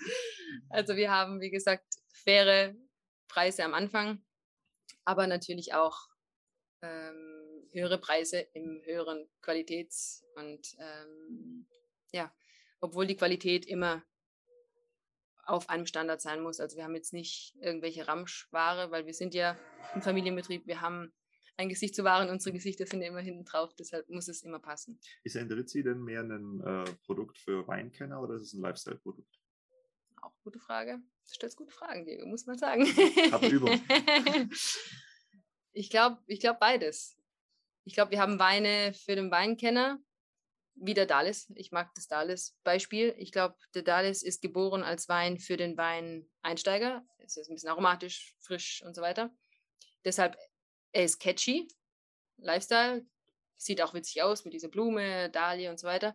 Aber er ist auch für den Weinkenner, also weil er gut gemacht ist. Also es gibt eine Strategie dahinter, es gibt eine Produktionsart, die sehr hoch ist.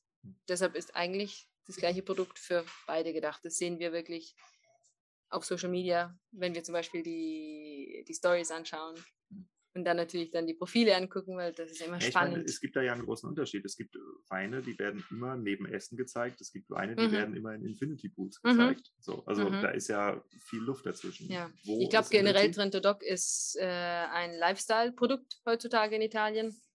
Aber das Produkt ist es auch mega wert, weil die Produktionskosten sind sehr hoch.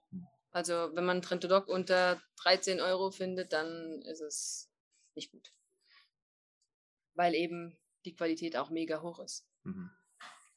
Okay, nee, das ist ja schon mal äh, ein, ein guter Verständnispunkt, um das Weingut einsortieren zu können. Für die Leute, die sich das Ganze angucken wollen, wo findet man Endrizzi? Auf der Webseite endrizzi.it. www.endrizi.it. Einfach in Google Endrizi eingeben mit, mit Doppel-Z. Z. Genau. Oder Social Media, Cantina Endrizi. Mm, bei dir, bei absolut. Facebook, bei Instagram. Facebook, TikTok? Instagram. Ja. TikTok nicht. Nope. LinkedIn.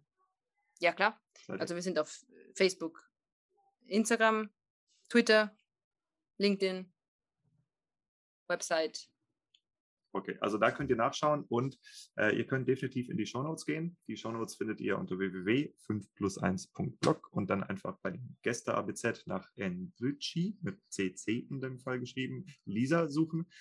Oder aber, wenn ihr Interesse an dem Interview mit ihrem Mann Torben habt, kommt mhm. auf theartofsellingwine.com. Dort werdet ihr das Interview mit Torben finden, allerdings dann auf Englisch. Aber wie ihr es vielleicht schon aus dem anderen äh, Interview mit Explicit Wines bei mir, Folge 27, äh, rausfinden konntet, wenn ihr versteht, was ich da rede, ist es mit Torben weniger schlimm, weil er auch er hat einen sehr guten ähm, amerikanischen Akzent und spricht grammatikalisch auch etwas sauberes Englisch als ich, nicht so denglisch.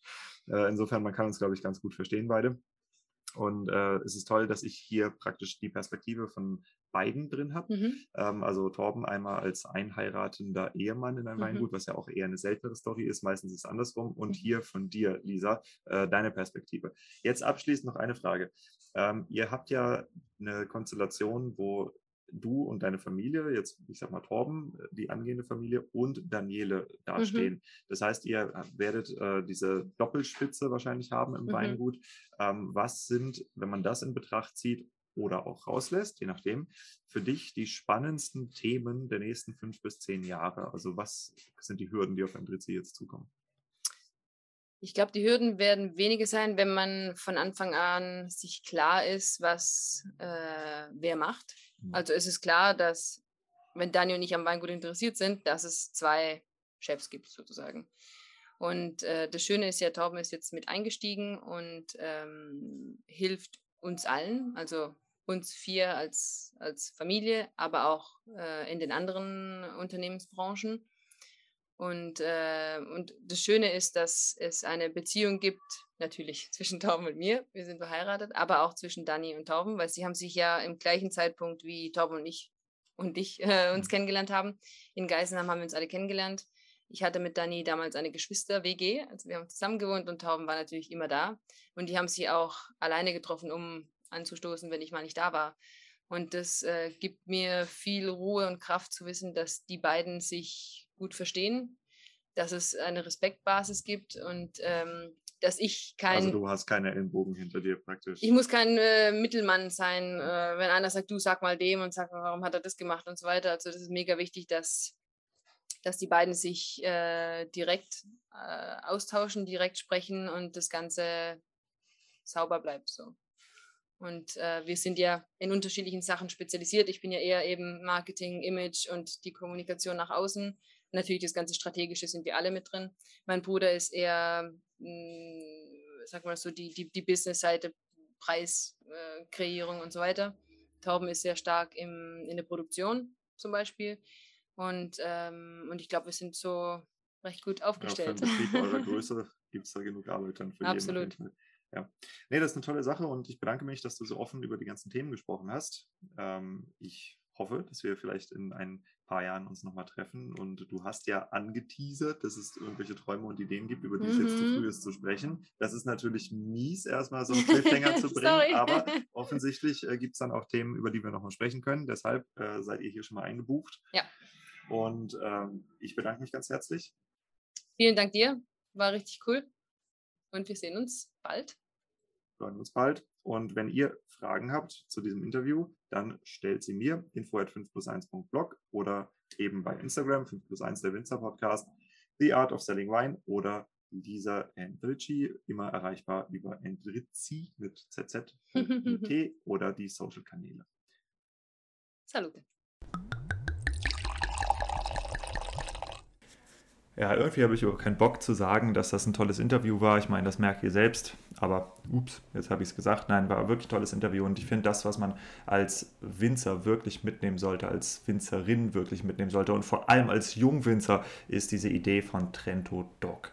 Das ist hervorragend, weil die geben sich nicht irgendeinen bescheuerten Namen wie, keine Ahnung, ich kann kein Italienisch, äh, aber mh, hm, denkt dir irgendeinen Quatsch aus oder guckt dir manche deutschen Winzerverbände an, die einfach halt absurde Namen haben, sondern sie nennen sich nach ihrem regionalen Markenprodukt. Der Trento-Sekt, der heißt ja Trento DOC, also ne, QBA vom Prinzip äh, und Trento ist äh, für die Gegend, das Trentino.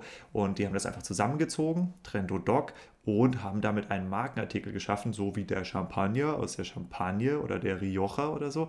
Und das boomt, hat sie ja gesagt, das boomt richtig und davon profitieren alle, selbst. Die Winzer, die einfach nicht mitmachen wollen in solchen Vereinen, sondern einfach nur schön dann selber Trento Doc fett vorne auf die Flasche draufschreiben, ohne dass sie da halt Geld, Zeit, Aufwand, Marketing und äh, sowas rein investieren, aber das gibt es immer und überall, das ist auch egal. Hm, was ich euch mitgeben will, ist, überlegt euch, wie man das selber machen kann. Und wenn es in der Pfalz der Weinschorle Verband ist, ja, das Prinzip dahinter. So, ja, mm, ich möchte noch ein bisschen äh, teasern, was euch denn so erwartet. Also meine Weinlesereise ist so, ich bin im Moment in Heilbronn beim Markus Drautz untergebracht. Äh, vielen, vielen lieben Dank an die Familie. Eine kleine Wohnung in der Innenstadt für ihre Praktikanten, Azubis, auch ehemalige, die hier irgendwie in Weinsberg auf die Schule gehen und so, wo man einfach halt für echt kleines Geld oder in meinem Fall glaube ich sogar für Umme, hoffentlich, ähm, rein kann. Und äh, damit helfen sie, weil die Wohnungspreise in Heilbronn sind auch echt übel mittlerweile. Also kleines Studentenzimmer 500 Euro, das ist, ich meine, gut, es ist gang und gäbe, aber es ist halt auch schon scheiße, ja. Und ähm, insofern da nochmal ein Shoutout und vielen lieben Dank, dass ihr mich unterbringt. Mhm. Von hier geht es weiter am Samstag äh, Richtung Rheinhessen runter, wo ich äh, hoffe, äh, Daniel und Bianca Schmidt interviewen zu können, die ja auch ein ganz, ganz tolles Weingut aus dem Boden stampfen. Und danach den Felix Salm ja, vom Weingut Prinz Salm. Die sind ja online aktiv wie sonst was und das ist auch total cool. Also er hat auch ja persönlich äh, eine ganze Menge zu erzählen. Ich meine, glaube ich, Winzer in 32. Generation plus halt so ein krasses Adelsweingut. Da gibt es auf jeden Fall interessante Sachen, über die wir noch nie geredet geredet haben in diesem Podcast. Insofern äh, freue ich mich sehr. Danach geht es weiter zum Weingut Wei, zu meinen Hardcore-Fans, zu Susanne und Tim, hm, die äh, auf jeden Fall seit Minute 1 hier zuhören und auch mit die fleißigsten Reposter und äh, alles irgendwie auf jede Story reagieren und also auf jeden Fall Big Up, cool. Freue mich, euch besuchen zu können. Freue mich, dass ich bei euch unterkommen kann. Und anschließend äh, zum Nikolas Weber vom Margaretenhof. Ich habe ja schon gesagt, dass ich einen zweiten Weber besuche. Haha, nein, ich habe es noch gar nicht, also ich habe es schon gesagt, aber ich habe es noch nicht released. Ich war ja auch im großen Weingut Weber, aber das geht nämlich erst online, wenn der Artikel dazu auf der Verraten und Verkauft Website äh, veröffentlicht wird. Ich nehme an, dass das nächste Woche ist. Deshalb ist hier die Weinlesetour ein bisschen äh, durcheinander geraten von den Episoden her. Aber ich habe ja noch andere Kooperationen am Laufen und muss halt warten, bis die beikommen, weil die haben ja einen eigenen Redaktionsplan. Yes, äh, wie gesagt, ich bin bei Nikolaus Weber, dann von da aus geht es weiter an die A runter, wo ich im Weingut Kriechel unterkommen darf. Äh, das hat sich ergeben nach dem letzten Interview über die Flutweinkampagne. Wer das übrigens noch nicht gehört hat, der hat richtig was verpasst. Ich meine, Peter Kriechel und der Daniel Koller von der Pro7 Sat1 äh, Medienagentur, die haben ja zusammen viereinhalb Millionen Euro gecrowdfundet. Und wer ein bisschen am Ball geblieben ist, der hat gemerkt, dass das jetzt richtig spannend wird, weil jetzt geht es halt eben auch um die Auszahlung davon, es geht um die Versteuerung davon und es geht äh, darum, was aus dieser Flutwein-Initiative eigentlich wird, weil das Ganze äh, nimmt ja immer mehr Startup-Charakter an. Und äh, deshalb gehen wir runter und jetzt mal so einen knappen Monat später werden wir eine zweite Episode dazu aufnehmen, denn äh, wer das Ganze nicht so ganz verfolgt hat, der versteht nicht, was daran so spektakulär ist. Dieses äh, Crowdfunding hinter der Flutweinkampagne, das bedeutet, dass da ein so eine Art äh, Initiativhandelsunternehmen entstanden ist, was 45.000 Bestellungen vor Gründung hatte. Nämlich diese ganzen Spenden, die ja gegen die Flutweine dann getauscht werden, was eben auch halt diese Steuerthematik, ich erkläre es dann nochmal in aller Ruhe in dem Podcast, eben auch auslöst, weil die Weine ja eben auch nicht mehr als Lebensmittel deklariert sind, sondern halt nur als glaube ich, Deko-Objekte oder sowas, ne, wegen diesem, diesem, Schlamm da dran.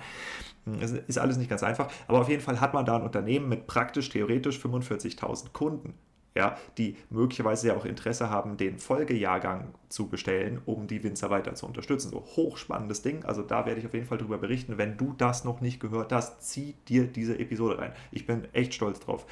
Ähm, genau, äh, beim Peter bin ich dann und äh, werde auf jeden Fall auch über Flutwein nochmal berichten und auch äh, möglicherweise noch in der zweiten Episode mal ein Update geben, wie es um die A steht. Und zwar jetzt nicht äh, äh, im Speziellen äh, die Friseure und Bäcker, sondern es geht genau um die Weingüter, die wieder aufgebaut werden müssen. Ich werde gucken, ob noch Personal benötigt wird, ob es Budgets gibt, ja, für, keine Ahnung, Interimsmanagement, was auch immer.